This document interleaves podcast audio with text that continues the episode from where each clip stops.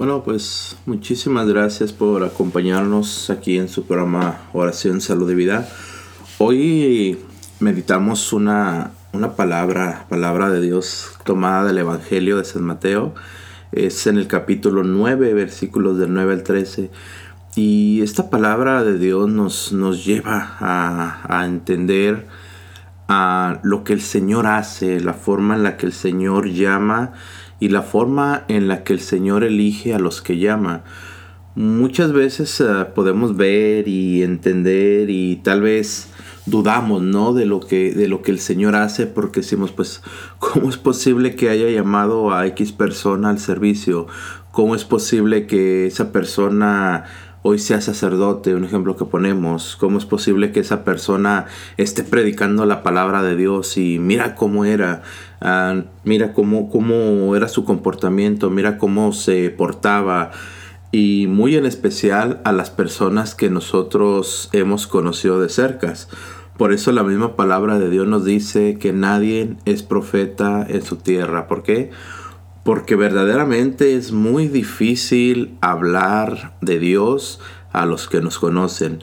Muy difícil poder, digámoslo así, predicar a los que, a los que han conocido gran parte de nuestra vida. Y, y muchas veces ese mismo conocimiento que tienen de nosotros o que tenemos de otras personas cuando hablamos del cambio que Dios ha hecho en ellos, pues son cambios que no, no queremos entender o no podemos comprender o simplemente no podemos aceptar. Hoy la palabra de Dios nos muestra precisamente, te repito, ese, ese, ese mirar de Jesús, ese sentir de Jesús, ese ver las cosas como Jesús las ve. ¿Por qué? Porque sabemos claramente, y la palabra de Dios nos lo dice, Jesús, el Señor, mira nuestro interior, no mira el exterior, sino que mira nuestro interior, conoce nuestro interior y conoce también lo que Él quiere hacer con ese interior, lo que Él quiere hacer tanto con nuestro interior como con nuestro, nuestro exterior. Es por eso que el Señor, te repito, elige a personas que, que, muchas veces son signo de contradicción, pero que a final de cuentas son personas, son gente, son hermanos que son llamados a ser de gran bendición para el pueblo de Dios. Así que yo te invito hoy en este día, vamos a meditar, te repito esta palabra, la palabra de Dios está tomada del Evangelio de según San Mateo, capítulos 9, versículos del 9 al 13, y nos dice así la palabra de Dios. Escucha, hermano. En aquel tiempo, Jesús vio a un hombre llamado Mateo sentado a su mesa de recaudador de impuestos y le dijo, Sígueme. Él se levantó y lo siguió. Después cuando estaba a la mesa en casa de Mateo, muchos publicanos y pecadores se sentaron también a comer con Jesús y sus discípulos. Viendo esto, los fariseos preguntaron a los discípulos, ¿Por qué su maestro come con publicanos y pecadores? Jesús los oyó y les dijo, No son los sanos los que necesitan médico, sino los enfermos. Vayan pues y aprendan lo que significa yo quiero misericordia y no sacrificios. Yo no he venido a llamar a los justos, sino a los pecadores. Hermanos, esta es la palabra de Dios. Bueno, yo no he llamado, yo no he venido a llamar a los justos, sino a los pecadores, dice Jesús. Entonces, de aquí partimos y aquí comenzamos la reflexión de, de este día. Cuando Jesús dice claramente, yo, yo no he venido por los justos, yo no he venido por los santos, yo no he venido a, recoger o a levantar o llamarle o hablarle o a predicarle a las personas que ya están en la santidad. ¿Por qué? Porque al final de cuentas esas personas ya no necesitan, bien sea que de verdad estén en la santidad, estén en, en, el, en el buscar agradar a Dios, se encuentren en el querer ser parte de, de lo que Dios nos tiene prometido después de la muerte, o bien sea que nuestro corazón esté cerrado, nuestro corazón esté sellado, nuestro corazón sea un corazón soberbio y que no podamos escuchar la palabra de Dios, que no podamos escuchar lo que el Señor nos busca. A lo que el Señor nos busca, lo que el Señor nos llama es a la verdadera conversión. Entonces te repito, hoy, hoy la palabra de Dios nos, nos lleva a ese momento, nos muestra ese momento en el que Jesús tiene ese encuentro con aquel hombre llamado Mateo. Mateo Jesús le cambia el nombre. Sabemos que el nombre de Mateo anteriormente era Leví. Cuando, cuando Jesús ve a aquel hombre llamado Leví, que lo ve en aquella, en aquella mesa, recaudando impuestos, los recaudadores de, impuestos, hermanos, eran conocidos por ser ladrones, eran conocidos por ser personas no de una buena reputación, eran conocidos por ser personas que, hacían, por así decirlo, mal al, mismo pueblo judío. ¿Por qué? Porque un recaudador de impuestos estaba a las órdenes del imperio romano, estaba a las órdenes de los romanos. Entonces, prácticamente ellos eran tenidos como, como personas, te repito, no, no gratas, por así decirlo, eran tenido como personas que traicionaban la tradición judía, que, que estaban en contra de su pueblo y a favor de quien los oprimía. Es por eso que un recaudador de impuestos era, era rechazado, era odiado, además de que ellos mismos, los recaudadores, hablo, se, se hacían ricos a causa del mismo pueblo. Entonces imagínate, servían al imperio romano, traicionaban a su pueblo y aún así robaban al mismo pueblo para enriquecerse ellos. Entonces prácticamente era, eran personas que, que, no, no, o sea, no, no tenían ningún tipo de moralidad, no tenían ningún tipo de, de amor por Dios, ningún tipo de respeto por Dios, sino todo lo contrario. Entonces cuando, cuando Jesús, hermano, dice la palabra de Dios, cuando Jesús va en aquel lugar y ve a aquel hombre sentado en esa mesa, ah, es raro, ¿no? Es, es, es difícil, ¿por qué? Porque Jesús lo mira, porque Jesús pone su mirada en él, porque Jesús se le queda viendo y las palabras de Jesús, muchos pudiéramos pensar o creer o reaccionar a que Jesús lo va a reprender, a que Jesús lo va a regañar, a que Jesús lo va, lo va a juzgar en ese momento y lo va a condenar y, y le va a decir de cosas. No, no, no, no. Simplemente lo que hace Jesús, nos dice la palabra de Dios, es de que lo mira y le dice, sígueme. Esa palabra, hermanos, sígueme. Es una palabra que, hace, que hace temblar el corazón, que nos hace, no sé, tambalear un poquito. ¿Por qué? Porque es una palabra muy, muy fuerte de Jesús sígueme, simple y sencillamente, hermano, así como, como le dijo a Pedro, como le dijo a, los hermanos, a, todo, a toda la, gente a la que Jesús ha llamado, esa palabra, una palabra de poder, una palabra de, de fuerza, una palabra de autoridad, sígueme, simplemente, fíjate, no, no, no nos muestra la palabra de Dios, ni nos dice la palabra de Dios de que Jesús entre en diálogo con Mateo, de que Jesús entre en diálogo con, con, aquel hombre y se ponga a explicarle las escrituras y se ponga a explicarle la misericordia o se ponga a explicarle los pecados en los que se encuentra o se ponga de, de ninguna forma nos muestra la palabra de Dios que Jesús entable alguna, alguna plática con él. No, simplemente lo que Jesús hace, te repito, es mirarlo y decirle, sígueme. Y lo interesante aquí es las palabras que sigue. ¿Por qué? Porque dice la palabra de Dios que cuando Jesús miró a aquel hombre simplemente le dijo, sígueme. Y después nos dice la palabra de Dios, él se levantó y lo siguió. Fíjate la respuesta. Vuelvo a repetirte, en ningún momento nos habla aquí de diálogo, en ningún momento nos habla aquí de que entablaron un diálogo, ni de que cuando Jesús lo mira y le dice sígueme, tampoco Mateo, tampoco aquel hombre llamado Leví, es que le haya dicho, ¿para qué? ¿A dónde vamos? ¿Qué vas a hacer conmigo? ¿Qué quieres que yo haga? ¿A dónde te sigo? ¿Qué es lo que tengo que hacer? ¿Para qué me estás llamando? O sea, cuestiones, preguntas que nosotros podemos hacernos en el camino de nuestra vida, ¿me explico? Cuestiones que muchas veces nosotros nos preguntamos, ¿qué estoy haciendo? ¿Hacia dónde voy? ¿Para qué tengo que seguirte, Señor? ¿Para qué me has llamado, Señor? ¿Hacia dónde me llevas, Señor? No. Aquí nos muestra la palabra de Dios simplemente que aquel hombre llamado Mateo que hizo después de que Jesús le dijo, sígueme, él se levantó y comenzó a seguirlo. Así de fácil, así de sencillo y así de tajante. La palabra de Dios nos lo muestra y nos dice entonces, cuando Jesús pone su mirada en nosotros, cuando el Señor nos llama, cuando el Señor nos busca, cuando el Señor nos envía, simplemente una palabra basta para cambiar nuestro corazón. Una palabra basta para que mi alma se sane. Una sola palabra, hermano, como muestra la palabra de Dios. Sígueme, dice la palabra de Dios. Él se levantó y lo siguió, comenzó a seguirlo.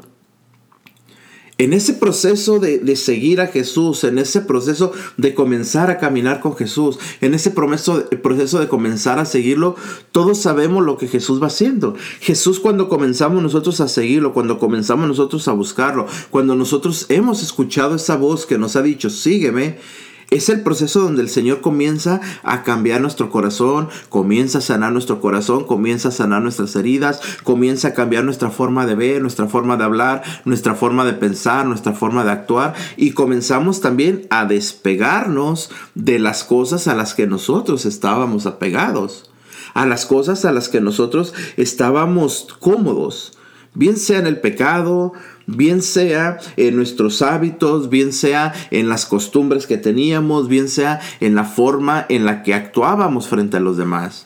¿Por qué? Porque a final de cuentas el llamado al que Jesús nos ha hecho, el llamado al que el Señor nos hace, es un llamado hacia dar servicio a los demás. Pero también entendamos que no podemos servir a los demás, no podemos buscar a los demás, no podemos invitar a los demás a servir a Dios si primeramente también nosotros no damos paso o no abrimos nuestro corazón a la sanación que el Señor nos quiere hacer. En pocas palabras, la escritura nos dice, hermanos, nadie puede dar lo que no tiene. Entonces yo no puedo hablar, en este caso, yo no puedo hablar de sanación si primero no permito que el Señor me vaya sanando mis heridas. Yo no puedo hablar de testimonio si el Señor no ha realizado en mí un testimonio grande con lo que yo utilizo ahora para darle la gloria al Señor. Pero todo eso, te repito, lo conseguimos en el caminar, en el seguir al Señor, en el cumplir esta palabra que nos dice, de aquella cuando el Señor, te repito, pone nuestra mirada en nosotros y nos mira y nos dice, sígueme. Es ahí donde nosotros damos ese paso a seguirlo, a buscarlo.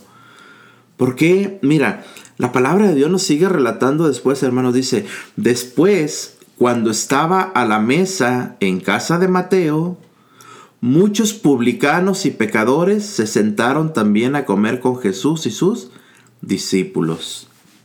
Ojo con esto, mis hermanos. Jesús entra en la casa de un pecador. Jesús entra en la casa de un hombre, te repito, que no daba testimonio, de un hombre que era cobrador de impuestos, ya lo dijimos, de un hombre con el que Jesús, por así decirlo, a, nuestra propia en nuestro propio entendimiento o al entendimiento de la gente de ese tiempo, pues prácticamente Jesús no debería ni siquiera, ni siquiera de acercarse a ellos. ¿Por qué? Porque pensaban o creían que Jesús no daba buen testimonio al estar ahí, porque pensaban o creían que Jesús estaba equivocado al estar en la casa de un pecador. Entonces, muchas veces nosotros rechazamos al pecador, hermanos. Muchas veces nosotros rechazamos, te repito, a las personas. ¿Por qué? Porque no son como nosotros, no piensan como nosotros, no actúan como nosotros. Muchas veces nosotros nos, nos atrevemos y esto es, es, es así, es un atrevimiento el creer o el poner en la balanza a las personas, el medir a las personas por su exterior, el medir a las personas por sus actos, el medir a las personas por lo que ellos están realizando. En pocas palabras, si yo rechazo a un pecador, hablo, hablo en este día, en nuestros días como personas, hermano, si yo rechazo a un pecador, ¿qué pecado grave estoy yo mismo cometiendo?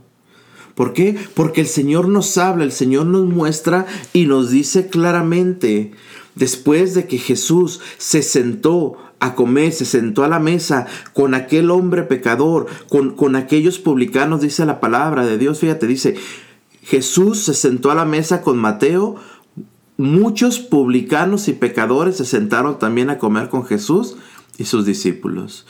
En pocas palabras, te repito, Jesús interactúa con aquellos pecadores. Jesús se mete a la cueva de lobos, si así lo quieres ver, Jesús se está metiendo al fango, Jesús se está metiendo al lodo del pecado. Ojo con esto, no llenándose él de pecado, no poniéndose él por así decirlo, al servicio de los pecadores. Ojo con esto, porque es muy diferente, mis hermanos, y la palabra nos lo enseña, cuando nosotros, cuando el Señor mismo nos envía a nosotros también a meternos al fango, ¿para qué? porque el Señor quiere rescatar a un pecador. Si el Señor nos envía, si el Señor nos mete, nosotros estaremos cubiertos, protegidos. Pero si nosotros regresamos al pecado, podemos quedarnos ahí. Ese es el riesgo que corremos. Es por eso que tenemos que discernir y ver bien el llamado al que Jesús nos está haciendo. La palabra de Dios nos enseña claramente, te repito, cómo Jesús se mete en aquel fango. ¿Para qué? Porque él quería rescatar, quería sacar a aquel hombre llamado Leví al que le tenía un plan, al que le tenía un, un, llamado diferente. Es por eso que Jesús se mete, se sumerge, te repito, en aquel fango donde se mueve Mateo, donde se mueven aquellos publicanos, que es un fango de pecado, es un fango donde, donde brota el pecado, donde vive el pecado. Pero al final de cuentas, te repito, Jesús a lo que entra ahí es a limpiar ese fango a retirar ese fango. ¿De dónde? Del corazón de Mateo y de todos los publicanos. Es por eso que Jesús se pone al, al nivel de ellos, por así decirlo. Pero Jesús sabiendo, te repito, lo que va a hacer, lo que va a realizar.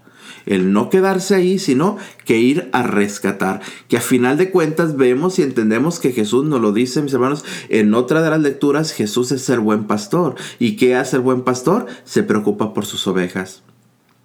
¿Qué es lo que hace Jesús? Nos muestra la palabra de Dios en la parábola del buen pastor. Jesús va, busca la oveja, entra a aquel barranco, entra en aquel precipicio. ¿Para qué? Para salvar a una de sus ovejas. Es lo mismo que sucede en este día, mis hermanos. Es lo mismo que nos muestra la palabra de Dios. A Jesús no le importa meterse, te repito, a la sociedad para salvar a Mateo. Así como no le ha importado, así como no le importa el ir y meterse en ese mismo fango para rescatarte a ti.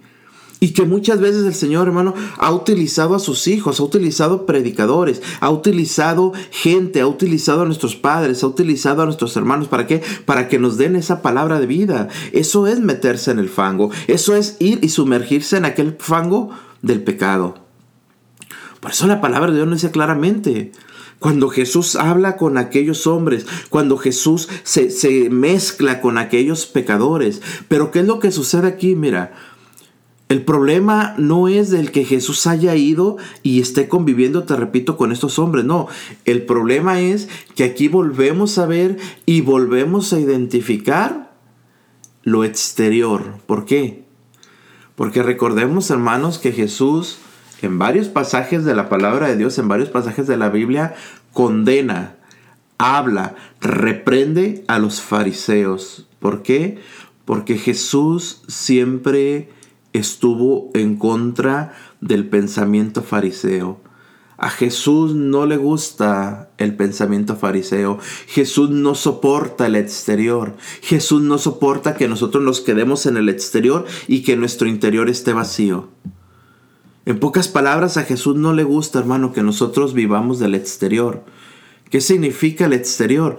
Estar juzgando, estar señalando, estar poniendo, como dice la palabra de Dios, poniendo pesadas cargas con los demás, pero yo no soy capaz ni de mover un dedo. Por eso la palabra de Dios nos dice, hermano, cuando ven aquella escena los fariseos, cuando ven a Jesús, Jesús que predicaba sobre la sanación, Jesús que predicaba sobre alejarnos del pecado, Jesús que predicaba sobre el amor de Dios, Jesús que predicaba sobre la conversión, ¿qué sucede con los fariseos? Ahora ven aquel Jesús que predica sobre conversión, que predica sobre alejarnos del pecado, ahora lo ven metido con los pecadores. Vaya arma que los fariseos tienen en sus manos para atacar a Jesús. ¿Qué armas tan poderosas han recibido aquellos fariseos? ¿Para qué? Para atacar a Jesús. ¿Para qué? Para señalar a Jesús. Es por eso que rápido levantan su voz aquellos fariseos y comienzan a preguntar a quién, a los mismos discípulos de Jesús, a los que conviven con Jesús, a los que habitan con Jesús. Dice la palabra de Dios, viendo esto los fariseos preguntaron a los discípulos, ¿por qué su maestro come con publicanos y pecadores? Fíjate hermano, los fariseos preguntan a los discípulos, ¿por qué su maestro come con publicanos y pecadores? Fíjate que cuando se lanza el dardo, cuando se lanza aquel, aquel dardo que va envenenado a nuestro corazón. ¿Para qué o por qué lanzan aquellos fariseos la pregunta a sus discípulos? Ojo con esto. Porque precisamente ese dardo va dirigido a poner en duda lo que los discípulos creen de su maestro. La fe que los discípulos tienen en su maestro, que es lo que hacen los fariseos, querer robársela, querer acapararla, querer tomarla para ellos mismos. Es por eso que lanzan esa pregunta. ¿Por qué? Porque es un maestro que habla de amor, porque es un maestro que habla de conversión, porque es un maestro que habla de, todo, de todo la enseñanza que él trae. Y ahora lo vemos ahí, metido en el pecado, metido con aquellos pecadores y conviviendo con aquellos pecadores. Porque es un maestro, come con publicanos y pecadores. ¿Cuál era la intención? Entendamos un poco. ¿Cuál era la intención de aquellos fariseos? A los fariseos no les interesaba los discípulos. A los fariseos no les interesaba los pecadores. A los fariseos mucho menos les interesaba Jesús o cuidar de Jesús o cuidar la espiritualidad de Jesús. No les interesaba absolutamente nada. Lo que los fariseos querían hacer era señalar a Jesús, poner en evidencia a Jesús, mostrarle a los demás que Jesús estaba equivocado. Eso es lo que ellos querían hacer.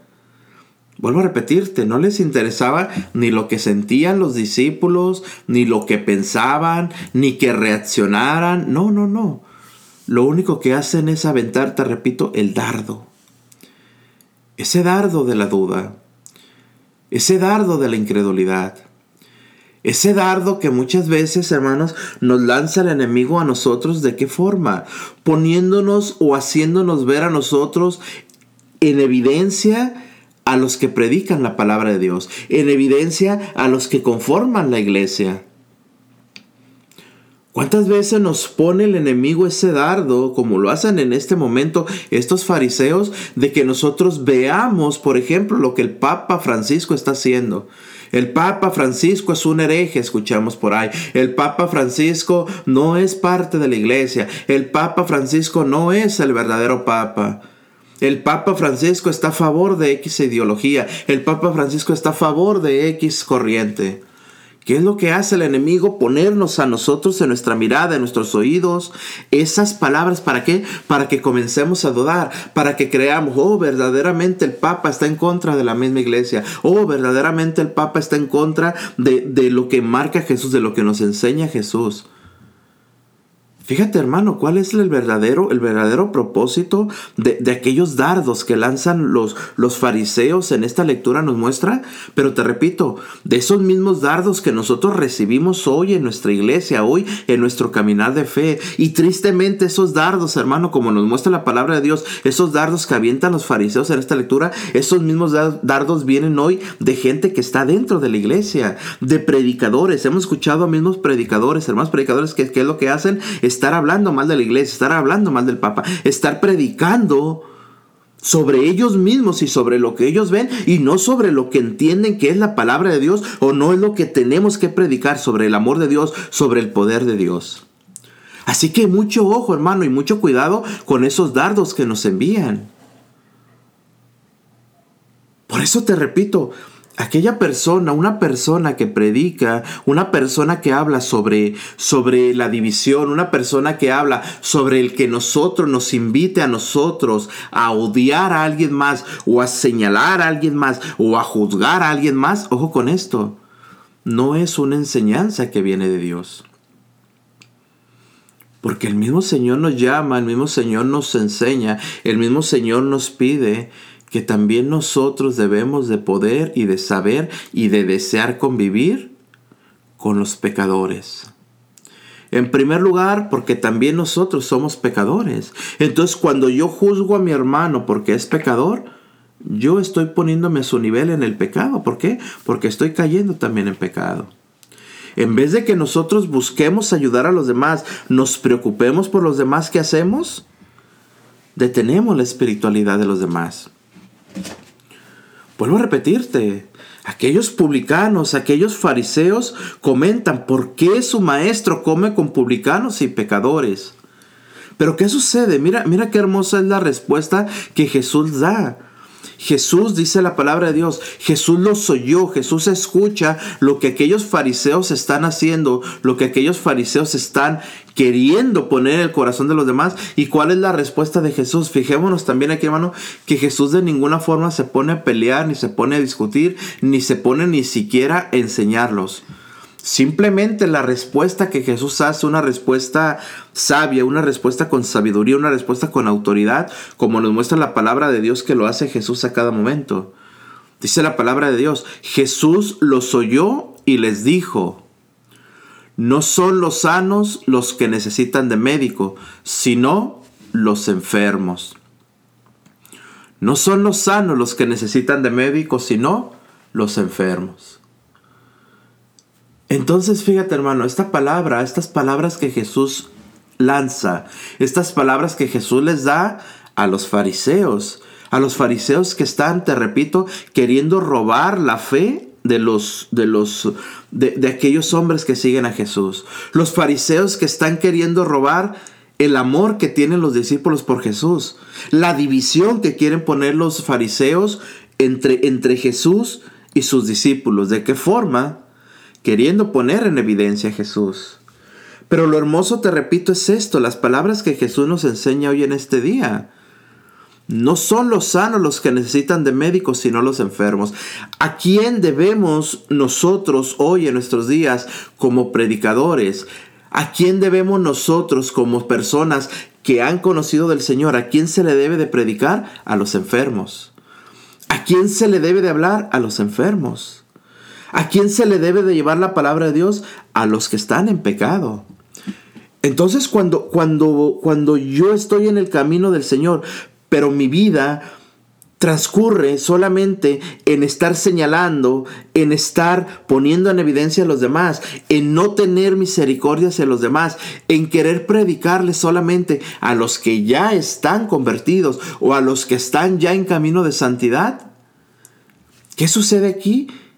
Que mi verdadero deseo de buscar a las almas está un poco desviado.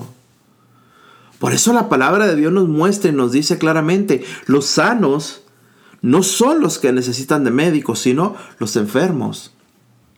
Los enfermos por el pecado, los enfermos por el mundo, los enfermos que están en un camino equivocado, aquellos enfermos que viven alimentándose del pecado, que viven aún en la suciedad del pecado.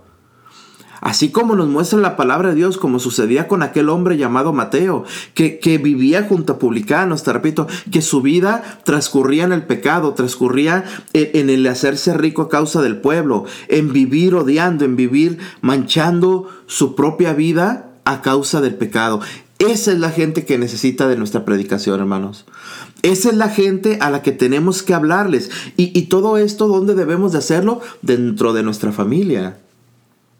No rechazar al que está en pecado, no rechazar al que se encuentra pecando, sino todo lo contrario. ¿Qué es lo que tenemos que hacer? Cumplir esta palabra de Dios que nos dice claramente, no son los sanos los que necesitan de médicos, sino los enfermos. Aceptar al enfermo, vuelvo a repetirte, y hablamos en este día de enfermos a causa del pecado. Buscar a los enfermos. Predicarles a los enfermos abrazar a los enfermos, rescatar a los enfermos. Cada uno de nosotros, si, nos ponemos un poco a meditar, si nos pusiéramos un poco a ver dentro de nuestras casas, dentro de nuestra familia, en, en, nuestros esposos, en nuestros hijos, en nuestros cuñados, en la familia en general, yo te aseguro que es fácil encontrar esos enfermos que nos muestra la palabra de Dios. Esos enfermos, hermano, que están enfermos a causa del pecado, que viven en el pecado, que, que están en el pecado. Pero vuelvo a repetirte, ¿qué actitud podemos tomar nosotros?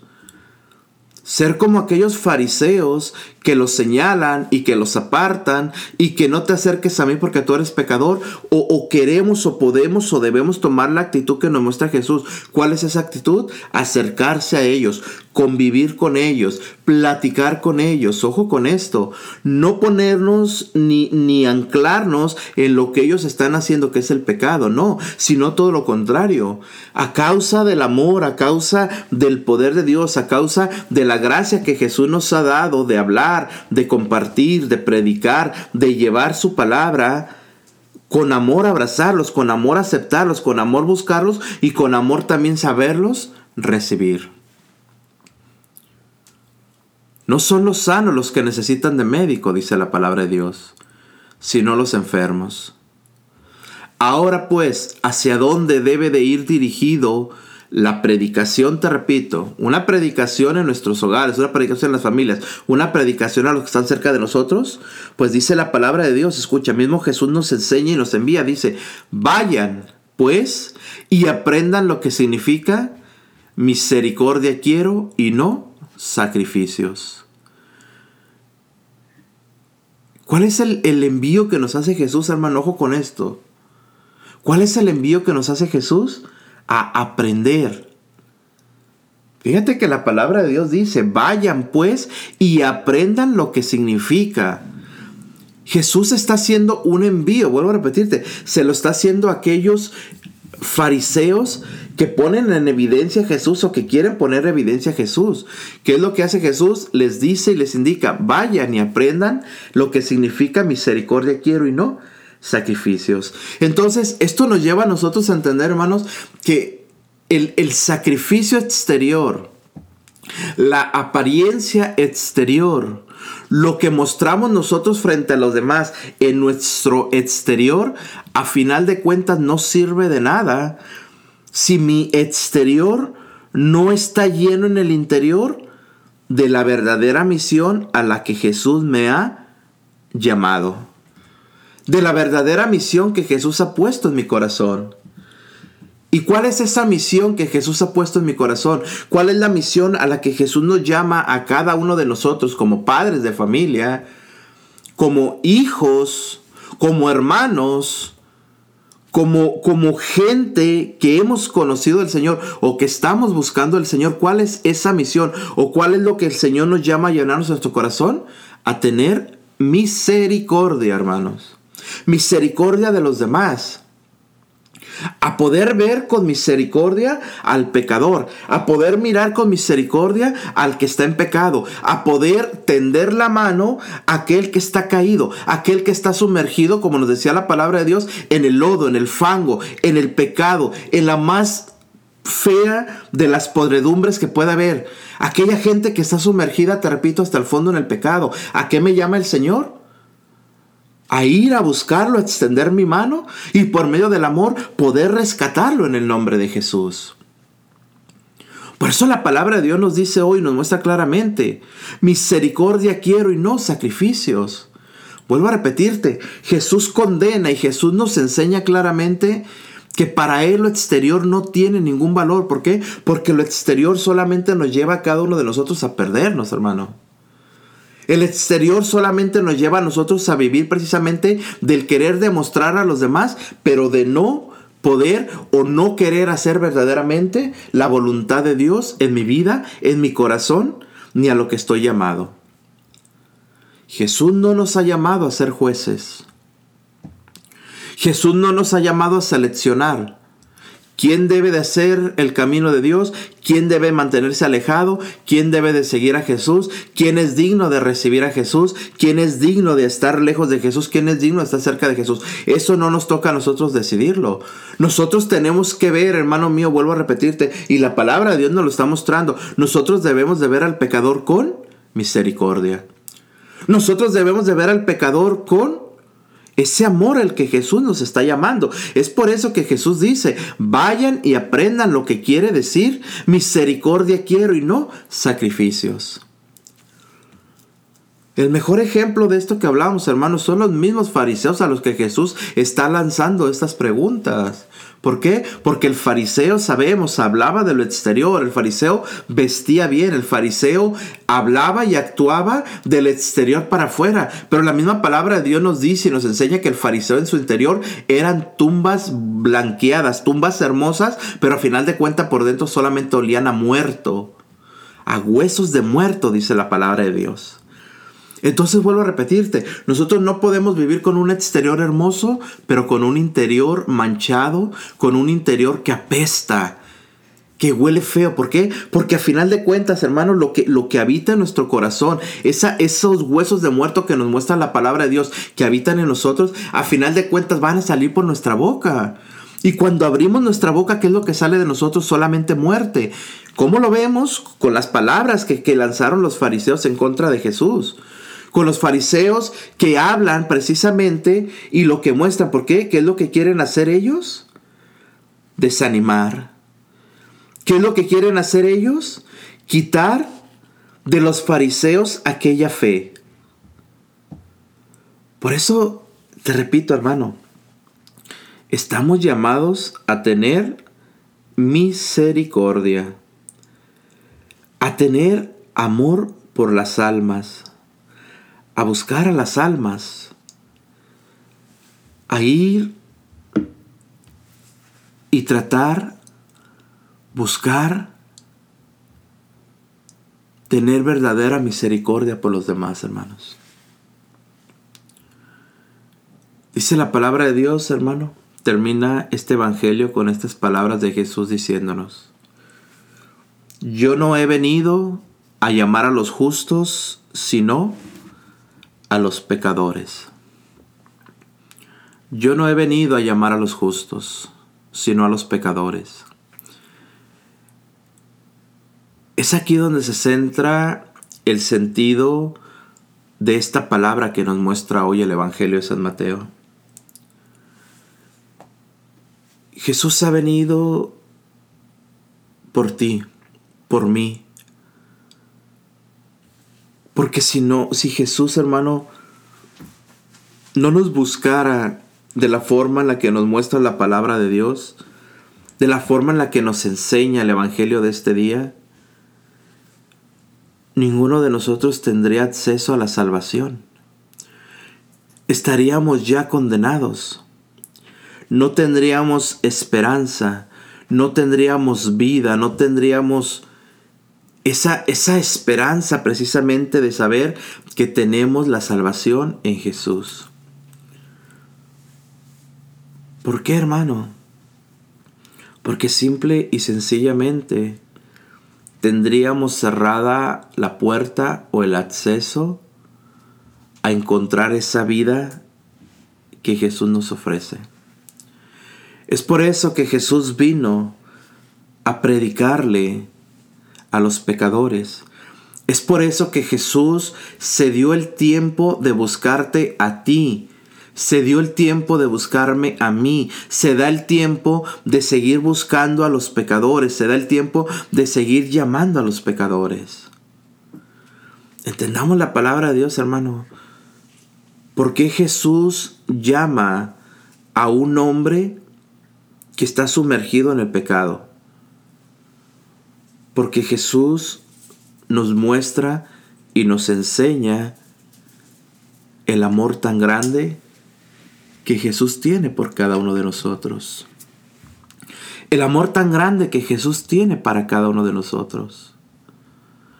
Y en ese caminar, te repito, en ese llamado que nos hace el Señor, aunque nosotros estemos en el peor de los pecados, que muchas veces ha sucedido, porque vemos el testimonio, hermano, de lo que Jesús ha hecho con nuestros conocidos, con nuestras personas cercanas, con muchos hermanos que ha hecho. Hemos conocido a esos hombres en el peor de los pecados, sumergidos. ¿Y qué sucede hoy? Son de bendición para el pueblo de Dios. Porque a final de cuentas, ese es el amor que Dios nos tiene a cada uno de nosotros. A final de cuentas es lo que Jesús quiere de nosotros. Entonces, meditemos hoy en este día esta palabra tan hermosa que nos muestra lo que Jesús quiere de nosotros. Misericordia y no sacrificios. Practiquemos entonces la misericordia, hermano. Practiquemos entonces el amor y practiquemos entonces, te repito, lo que Jesús nos pide y lo que Jesús nos envía. No a juzgar, no a señalar, sino todo lo contrario, a saber encontrar el amor de Dios en los demás, a saber sumergirnos, si es necesario, en el pecado, en el corazón lleno de pecado de mi hermano, para poder rescatarlo. No para animarlo a que siga pecando, sino para saber rescatarlo de lo que él está sumergido. Así que, pues sigamos meditando pues hoy en este día en esta palabra, mis hermanos, y demos las gracias al Señor por lo mucho que nos ama y por lo mucho que Él nos sigue buscando. Así que hoy en este día sellamos esta reflexión dándole gracias a nuestro Señor y nos disponemos nuestro corazón en el nombre del Padre, del Hijo y del Espíritu Santo. Amén. Dios los bendiga, mis hermanos. Un abrazo fuerte de tu hermano en Cristo, Rafael Guillén.